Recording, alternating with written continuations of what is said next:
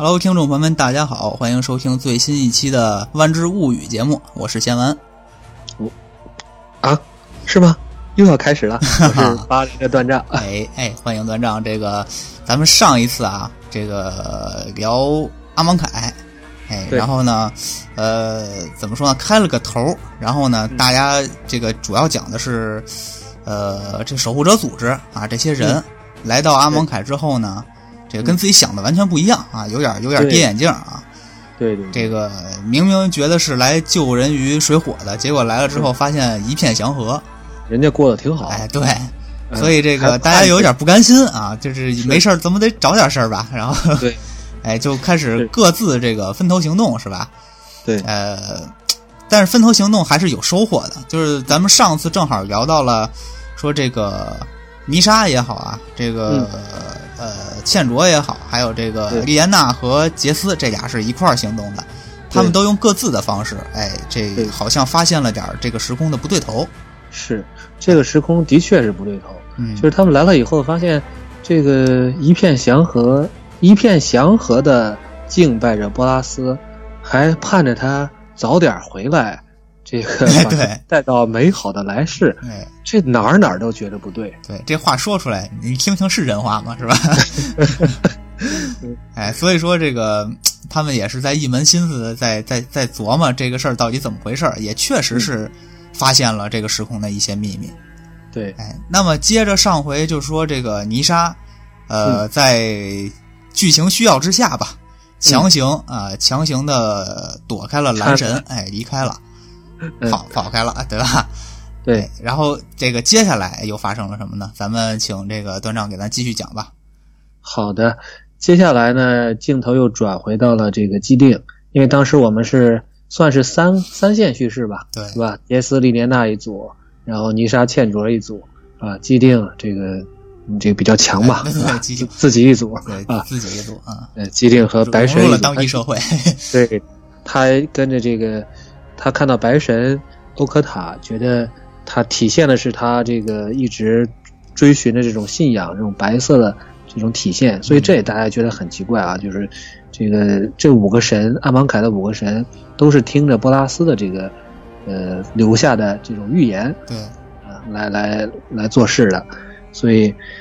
但是呢，又身上又体现了这个白色的这种特质，所以基定就一直在这个跟随着他，而且呢，基定也真的融入了这个社会，这个社会的可以说这么多人，嗯，没有别的事儿，就是参加撕裂，嗯，磨练身心，最后这个叫做光荣成人啊，成为豪英。嗯，对，然后他们这一辈子要么就是完成使命，要么就是在使命途中死掉。啊对，这时候的既定呢，因为这个算是特批吧，啊，可以也是机缘巧合，和另外的一些这个阿芒凯的当地的我们叫四徒参加四练的人叫做四徒，嗯，他们一起呢要进入第四场四练。他之所以说有这个机会呢，是因为这帮人里面呢有一个人因为种种原因吧，嗯，这当了个逃兵。对，而且呢是犯下了算是一种怎么讲一种罪行吧。啊他这个不相信这个世界里边的这个神的这些安排，嗯觉得就是他是当地人发现这个事情不对，所以说也是挺了不起的这么一个一个人吧。这个嗯属于背叛信仰。对，嗯、我们先说这些，呃，这个就是跟基定在一块儿参加试炼的这个这这些人吧，其中有一个这个带头大哥啊、也是最厉害的一个，嗯，就这些人中的领袖叫做杰鲁。呃，说到这儿，我们这个说到终于说到第一个当地人啊，对，他是一个优秀的战士，嗯，他就是代表的阿芒凯人的这种，就大部分阿芒凯人都是和他的一个想法，我要成为最光荣的这个，我不光要成为豪英，我还要努力这个成为最光荣的那一个。嗯，好像他们最光荣的这个豪英有个特殊待遇。对，这个回头我们可以讲点什么特殊待遇啊，还是挺还是是挺殊荣的，嗯。而少的那个人呢，恰恰正是杰鲁的一个发小，嗯，是一个长得挺像男的的姑娘，呃，大家应该也认识他。如果如果是这个呃后续，因为有他的旅法师牌嘛，哎呀，没没办法，只有剧透，大家可能都知道，他叫萨姆特。对，这个火花之战里头也出现了，也出现了，而且牌还挺强，说实话。嗯，萨姆特呢就怀疑。这个世界啊，这些撕裂都是一场叛局，就是都是一场骗局。对，所以说他被判处了这个，先是示众，然后流放。这个流放呢，可不是咱们想的这种，就是把你发配到这个海海南是吧？这个天天涯海角，他是把你扔到沙漠里，然后呢，让沙漠的这些，你就这些不死生物啊，或者说是凶暴的这种动物啊，呃，就把你这个。杀掉，嗯，然后让你杀掉以后，你就受到这个漂浪诅咒的影响，就会成为这个不死生物的一员啊，相当于这你的这个命运。凶狠啊，这个对，就相当于你不光没有这个成为来世的这个资格，你甚至就是你的这个命运直接就因为你怀疑这个怀疑神，怀疑法老神的安排，所以你就要受到这样的这种，嗯，就相当于下地狱了吧？嗯，啊，在这个可以这么理解。但是其实我们可以想一下这个。萨姆特这个人有多了不起啊？就是说，呃，信仰这个东西呢，就是咱不能说他不好啊，因为咱们也知道，就是世界上有那么几大信仰，它确实都是在劝人向善的。嗯。而呃，当然也有很多邪教啊，咱们就不在这儿说这个问题了。但是信仰这个东西一旦深植于人心，在头脑中的，它是非常非常难改掉的。他会觉得这一切都是理所当然的，对，都是对的，而且他会。给他一种力量，就是这个这个信仰的这个最终目标，是他可能是很多人生活的一种推进力。嗯，所以在这种情况下，尤其是他周围所有人都是这个想法的情况下，对他自己竟然能怀疑这件事儿、审视这件事儿，并且真正的去察觉到这个事情有问题，说明这个人不管是意志力，还是说他的这种独立思考能力，都是这异于常人的。对。所以后面呢，我们也会提到，就是通过这种安排呢，像杰鲁，这就是他的好朋友，又是一个坚信的这个，在这个信仰体系里面是非常坚信，就相当于是这个相信坚信者和维持者，那么他们之间呢，实际上也是有一些矛盾冲突嗯在里边的。所以这个就是在后半段的故事里面呢，嗯，这两个人之间也算是挺有戏的，嗯，我们后面也也会提到吧。咱们还是从。这个主角视角啊，带光环的既定啊，他们这些人呢，他在杰鲁的带领下，就进入了第四个试炼。嗯，我们之前没有提到，没有提到这个五个试炼的名字，没有介绍过，可能在这儿补充一下吧。就是第一个试炼叫做团结试炼，嗯，它是由团结神欧科塔所执掌的。呃，第二个试炼呢，就是知识试炼，是蓝色的这个神叫克法涅，就是刚才泥沙算是。就是单闯的这个吧，对啊，知识撕裂。呃，第三个撕裂呢是这个绿色的神，呃，他叫罗纳斯。嗯，绿色的神呢，他是执掌的一个叫力量撕裂。呃，这前三个呢通过之后，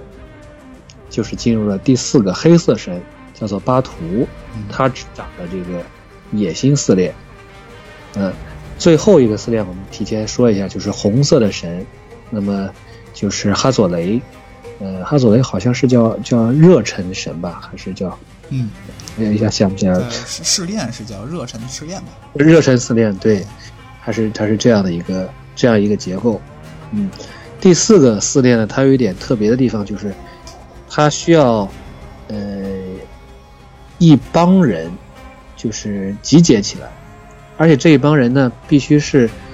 呃怎么讲呢？就是必须是就是相当于这些人。呃，大约二十个人吧，他们一开，他们是六岁，呃，六岁的时候就组成了一个叫做四四图群体，就是简称四群，嗯，就是一波，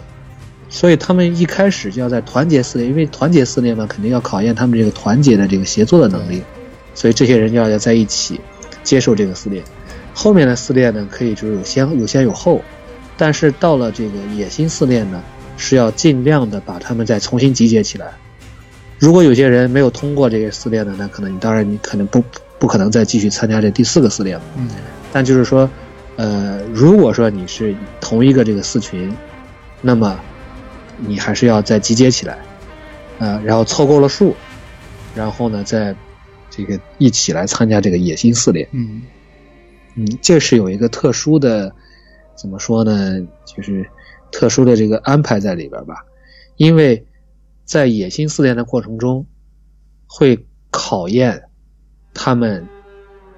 放弃伙伴的能力。啊，就是会出现这种，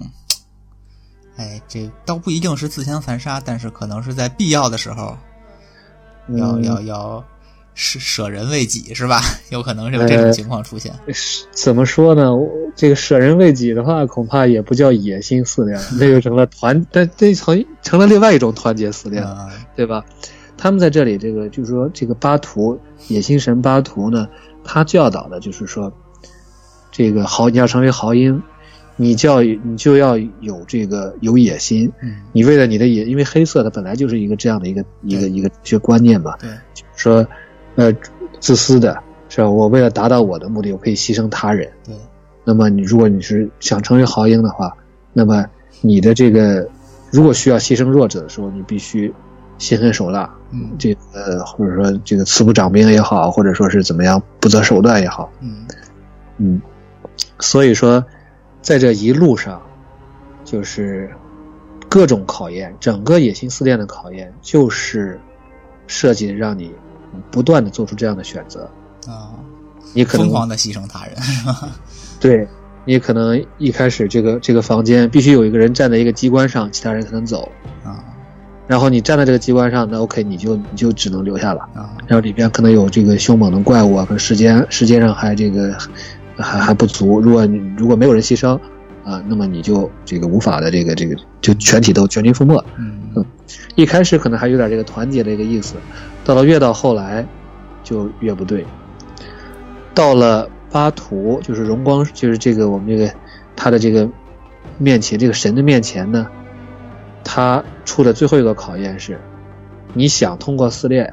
好，就把旁边旁边你选一个伙伴取出他的心脏来献给我。啊，这就很很直给了啊，这就对，嗯，所以杰鲁，你像他就是这个信仰体系下面的神的话，他肯定是绝对遵从的，嗯毫不犹豫的就对伙伴下了手。这基丁呢，就是说一直一一一路上就在就在琢磨，嗯，就觉得不对，就觉得不对。到这儿他完全世界观又要崩溃了。对，在这儿他完全无法接受。嗯，所以他呢，也毕竟是外来户嘛，是吧对？，那个就直接他胆儿也挺大的，他就站在巴图面前，就是指责他，你这个这种做，就是相当于指责他吧，你怎么能这个牺牲同伴啊什么的？你就是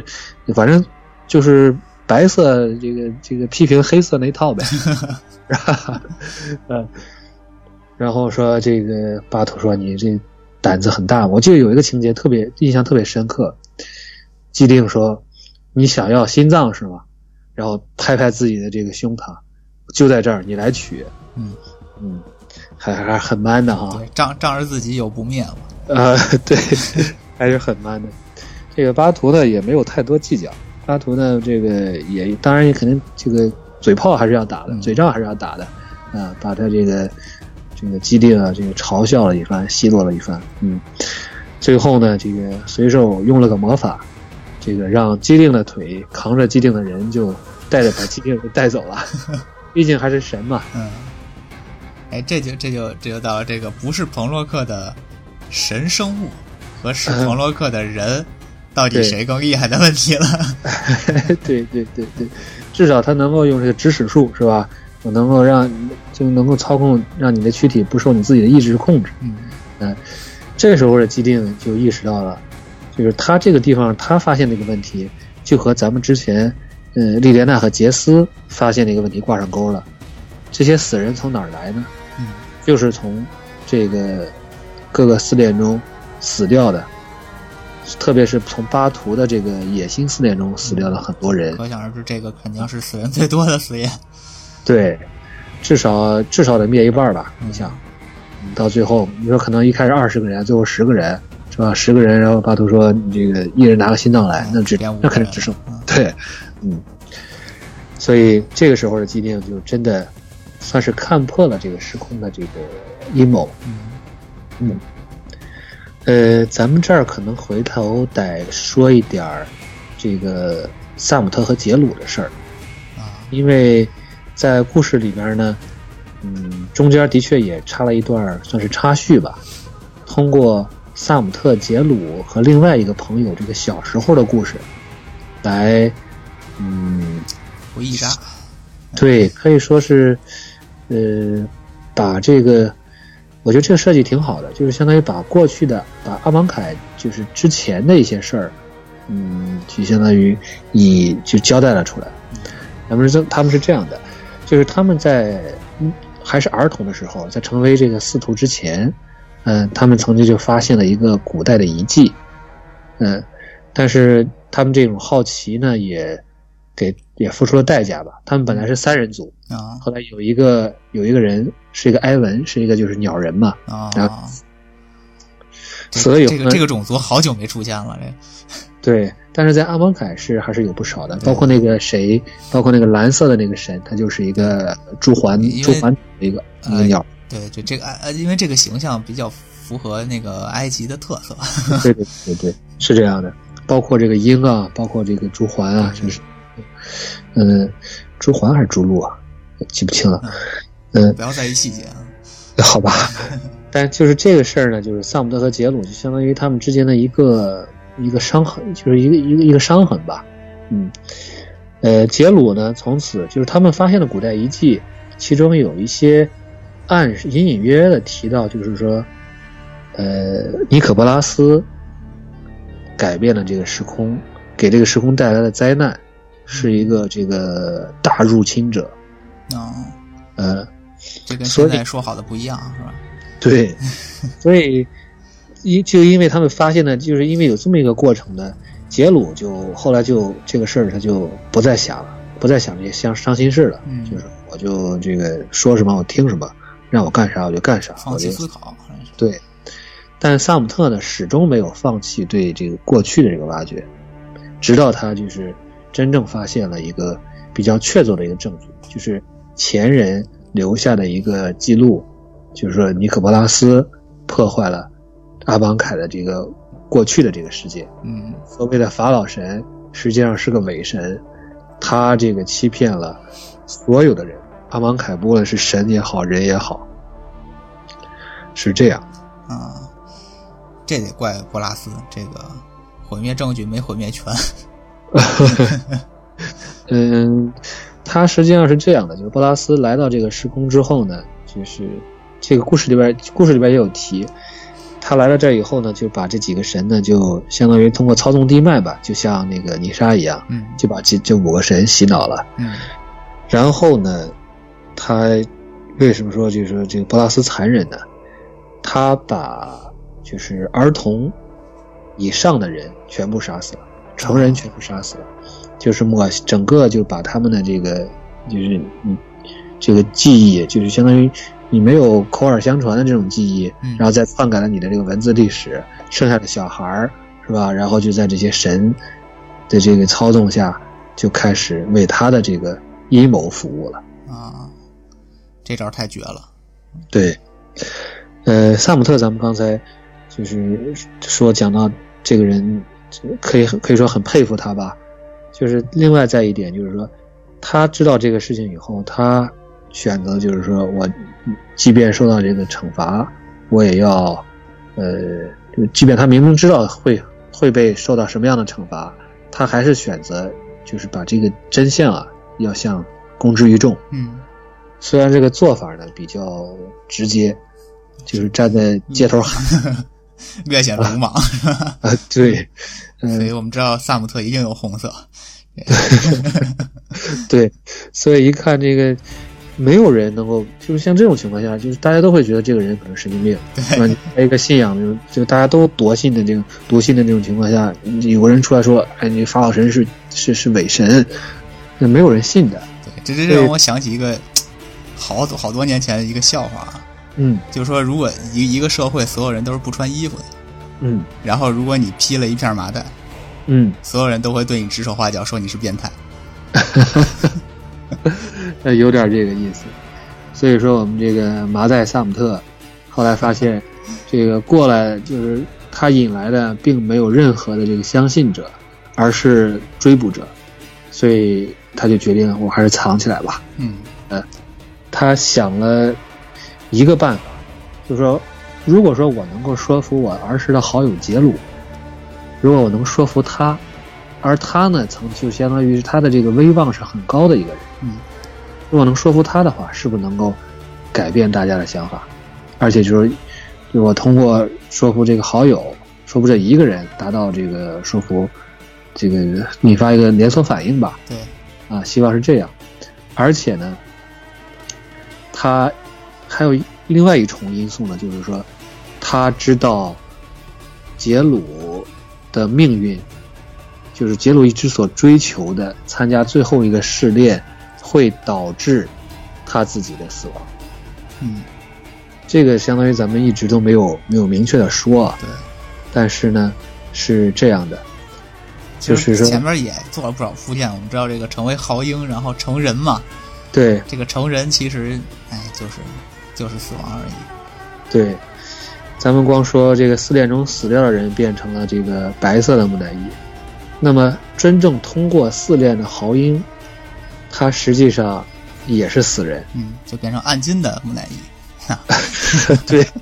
对，别的都是普通的，他他们是这个传奇的，是吧？按照这个四炼的安排呢，就是说，在通过野心四炼之后，这些人实际上就可以说是，呃，取得了豪英的身份。嗯但是为什么要参加最后一个四炼呢？最后一个四炼的他的目的也是自相，他最后一个四炼也是自相残杀。嗯呃，但是这个自相残杀呢，就是另外一种性质的，就是如果你只要进了最后一个这个红神哈佐雷所主持的热忱四炼，那么你都有资格成为豪英。但是如何选择你之中最光荣的那一个呢？最豪英的那个豪英？就是最后吃鸡的那个。就是最后活下来的那个，对，是这样的。而且其他的人呢，都会这个，呃，就是所有你只要成为豪英，那么你的尸身就不会送到地下的这个这个处理室，嗯而是会处理的处理好之后呢，带上最后一个魔符，然后呃被恭恭敬敬的运上这个灵船，然后沿着尼罗河啊，不叫尼罗河。呃，沿着这个一条就是纳塔蒙城中的一条叫罗夏河，送到这个一个巨大的建筑，叫做来生之门，嗯，送到那边去。非常在有仪式感。对，就是你只要成为豪英了，OK，那么你就是被这个打扮的这个整整的这个漂漂亮亮的，是吧？穿金穿金戴银的，就带着你的武器，带着你的盔甲，带着你豪英的第五个魔符的证明，呃，把你送到这个来世之门的内侧。来世之门呢，只有在迎接这个死人的船的时候才会打开，嗯啊活人是没有见过这个来世之门是什么样的。说法老神呢，可能就是说这那个地方是法老神准备的他们的这个来世，当然法老神不在那边啊，但是呢，他不在来世之门后面，但是来世之门说是这个法老神准备的乐园。嗯嗯，非常乐。对，说到说到这个，咱们当时还没说，就是最后一个人，他也那那这样的话，最后一个人也得是个死人，哎，对，对吧？所以为什么哎这就这就聊到刚才说这个特殊待遇的事儿了。特殊待遇的事儿了？特殊的待遇就是你有幸被哈佐雷戳死，哎，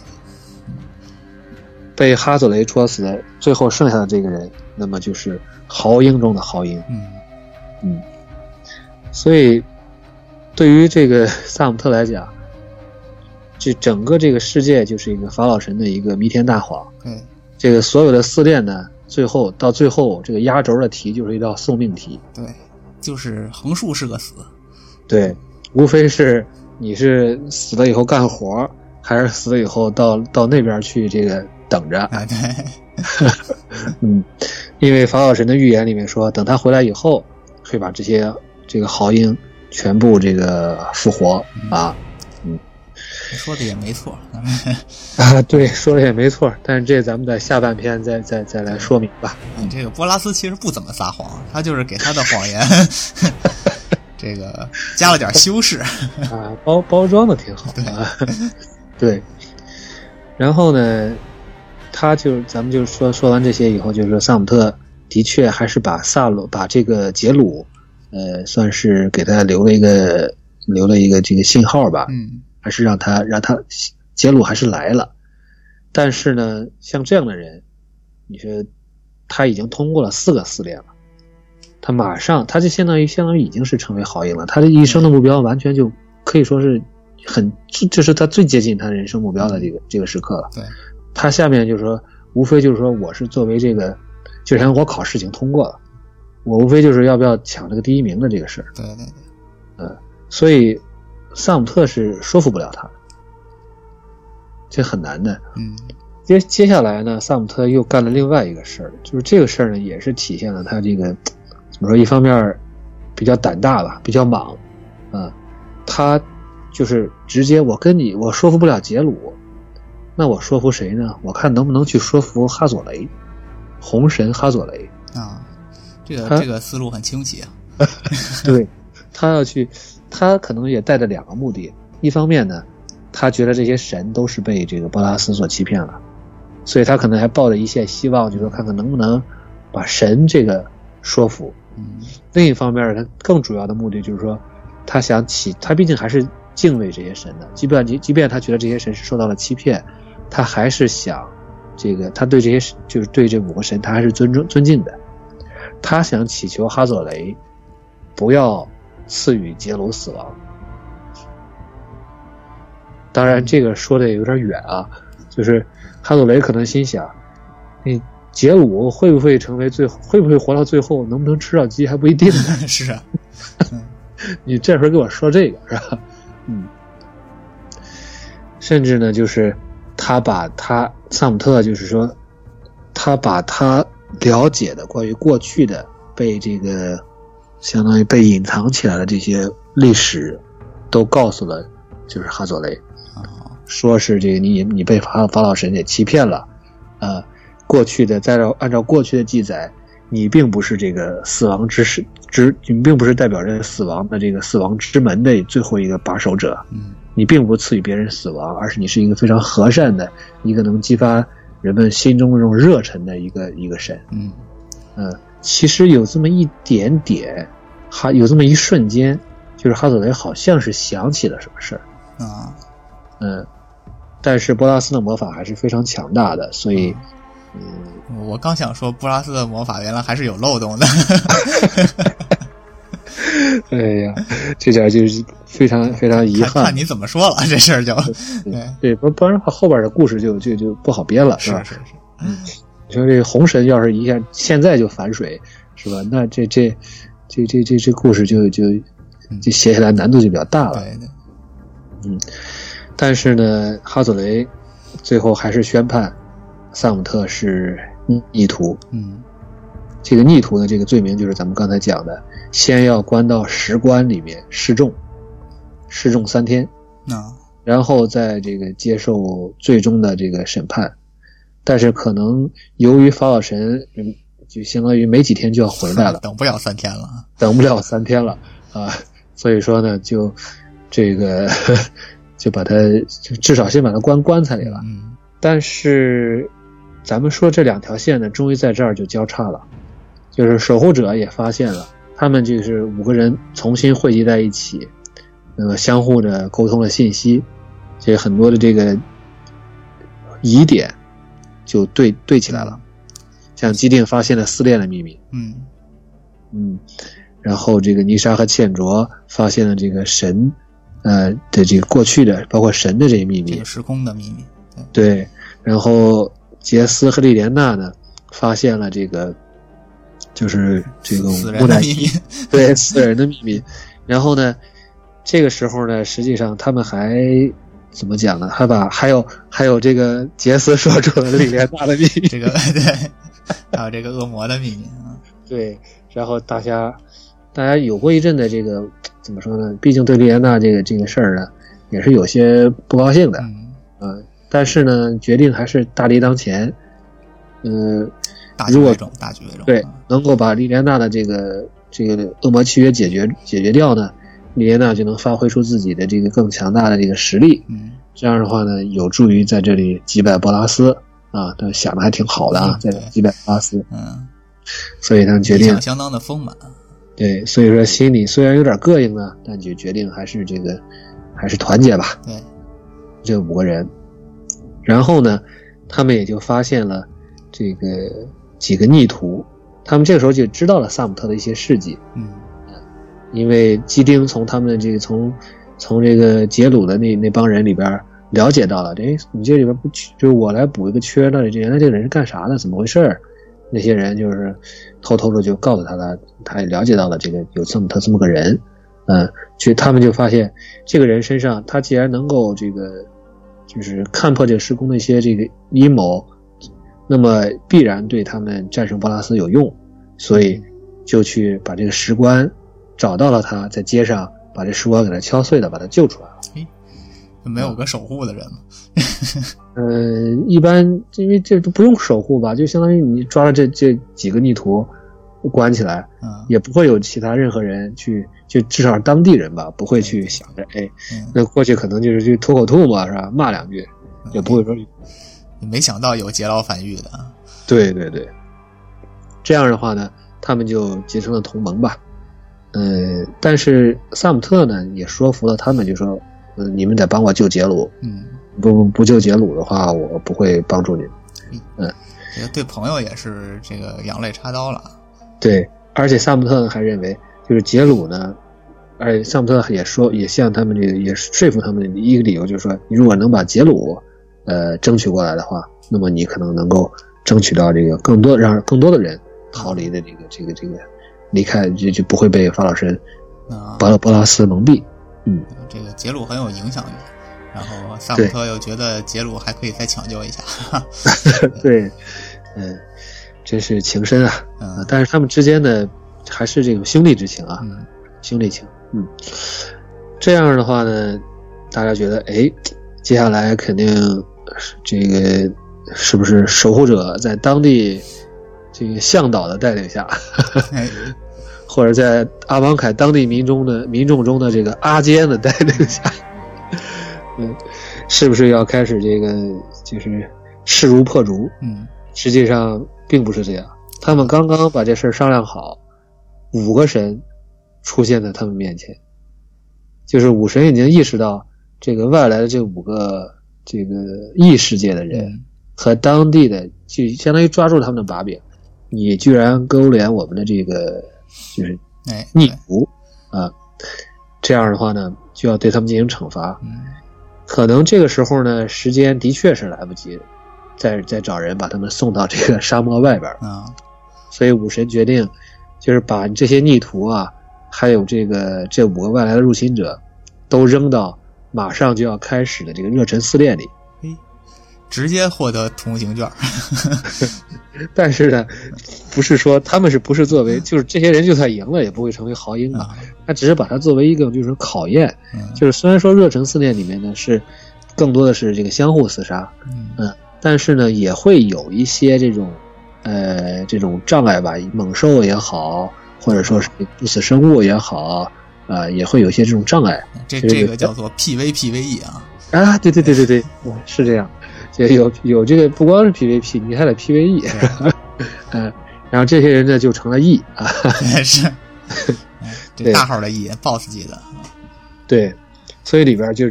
相当于是一场乱斗吧。嗯呃，咱们的守护者呢，这个时候呢，因为是他们的能力也受到了哈佐雷的压制，一方面是哈佐雷给这个所有的四徒啊、给所有人都加了 buff，这个就相当于是这个叫狂暴吧，嗯啊，红色嘛，这个狂暴也也也理所当然。另一方面呢，哈佐雷还压制了他们这个这个这个这个彭洛克们守护者彭洛克们使用魔法的能力。啊，作弊可还行，对，不然这些人都跑了？也是啊 嗯，平衡一下实力。对，当然这些人肯定也不会跑嘛。嗯就是在这个过程中呢，这个还就是我感觉就这这战斗里边，萨姆特还是挺向着杰鲁的，啊，这俩人还还背靠背啊，啊，这个就相当于无论是谁吧，反正包括甚至连这个就是杰鲁跟基定，他毕竟还是有点交情，不是说有点交情，就是还是互相看不惯的，啊对吧？毕竟基定看杰鲁，你怎么能把你自己的同伴杀了呢？嗯，是吧？对，这个，甚至是这个基蒂和杰鲁互殴的时候呢，萨姆特还帮着踹了基基蒂，我印象里边是这样，场面一度十分混乱。真的是这样。这个时候打到最后呢，这个其他人其他四徒可能都死了，这个就剩下四徒里边就剩下杰鲁。啊，这个逆徒呢就是萨姆特嗯。和五个守护者，嗯，这倒省事，哈哈，对，所以没名儿的 NPC 就全挂了就行了。对对对，所以这事儿，这个哈佐雷一看，神日呢已经运行到了这个法老神的这个两个角中间了，嗯来不及了。说也估计，哎，我估计这时候也有点偏心吧。你说让让杰鲁一个人再打他们六个，恐怕 恐怕杰鲁也挂也。打不过啊。对，而且毕竟作为司徒来讲，就是中心的司徒来讲，杰鲁已经是最后一个了。对，啊，所以哈佐雷就说：“这样吧，我就赐给你最高的荣耀。”他把自己的这个双肩矛举起来了，嗯嗯，然后杰鲁呢也就这个终于迎来了自己最荣耀的一刻，啊，站在哈佐雷的面前啊，准备这个准备受死，嗯，这个时候的萨姆特，这是他心里是这个非常坚决的，甚至到了就说我宁肯我牺牲自己，嗯。呃，我让我被哈佐雷戳死，我也不能让杰罗死嗯。啊、他就说绝对不能够让自己的这个最后的这个挚友啊、在他自己面前，由于法老神的阴谋，嗯被这个法老神蒙蔽的神，就是尽管虽然尊敬啊，也不想不想让这个挚友被这个神明所杀害。嗯，不知道该怎么评论。嗯，反正这个这个这个脑回路吧，也是，嗯不就这就是法老神又多了一具尸体而已嘛。对，这个阿芒凯故事的，就是上去相当于咱们分两段嘛，就是阿芒凯的故事和幻灭时刻的故事。对，阿芒凯的故事呢，最后就收束在最后这一幕，哎那么就是长矛刺下的这一刻，就是大家可以想象一个慢动作，我觉得这样可能效果比较好一点啊。对，萨姆特推开了杰鲁，然后就是带着必死的觉悟嘛，然后长矛刺下，但是呢，并没有刺到萨姆特的身上，嗯，然后反而是是吧？呃，屏屏幕一金，啊，屏幕一金可还行，这对个圣骑士来了啊对，基定用自己的这个刀枪不入的这个叫圣术吧，啊挡在了两个人身前，啊！直接硬扛了这个哈佐雷的双肩矛。对吗，老子说了有有有不灭，对，然后基本上就是在这个接下这一击的时候，无论是这个有巨大的声响也好，还是说巨大的震荡也好，嗯反正就是在这个恰恰就在这个时刻，那么法老神预预示的他要回归的那个时刻到来了。嗯，太准了，对，我觉得这这个其实要拍到拍这这一幕，如果是拍成那电影的话，应该还是呃很很高潮的一个一个一个情节。对，嗯，行，那么咱们这个扣子正好也就有这儿了，对，真正的高潮呢，我们留到这个配合这个叫幻灭时刻的故事，我们从那儿开始聊起。对。嗯那行，这个幻灭时刻咱们又打算做几期呢？争取争取一期吧，因为幻灭时刻我感觉，嗯，可能就是几个小时的事情，嗯，那场面一度非常非常混乱。嗯几个小时的事情啊，大家注意听啊，划重点，几个小时的事情啊，对对对，不得做个十七八期的，是不是？不是这么回事。行，那咱们这个就下期再说，下期再聊。嗯哎，，非常感谢段丈啊，辛苦段丈了。没有没有嗯，谢谢贤文，好，咱们下期再见，拜拜。好，下期见。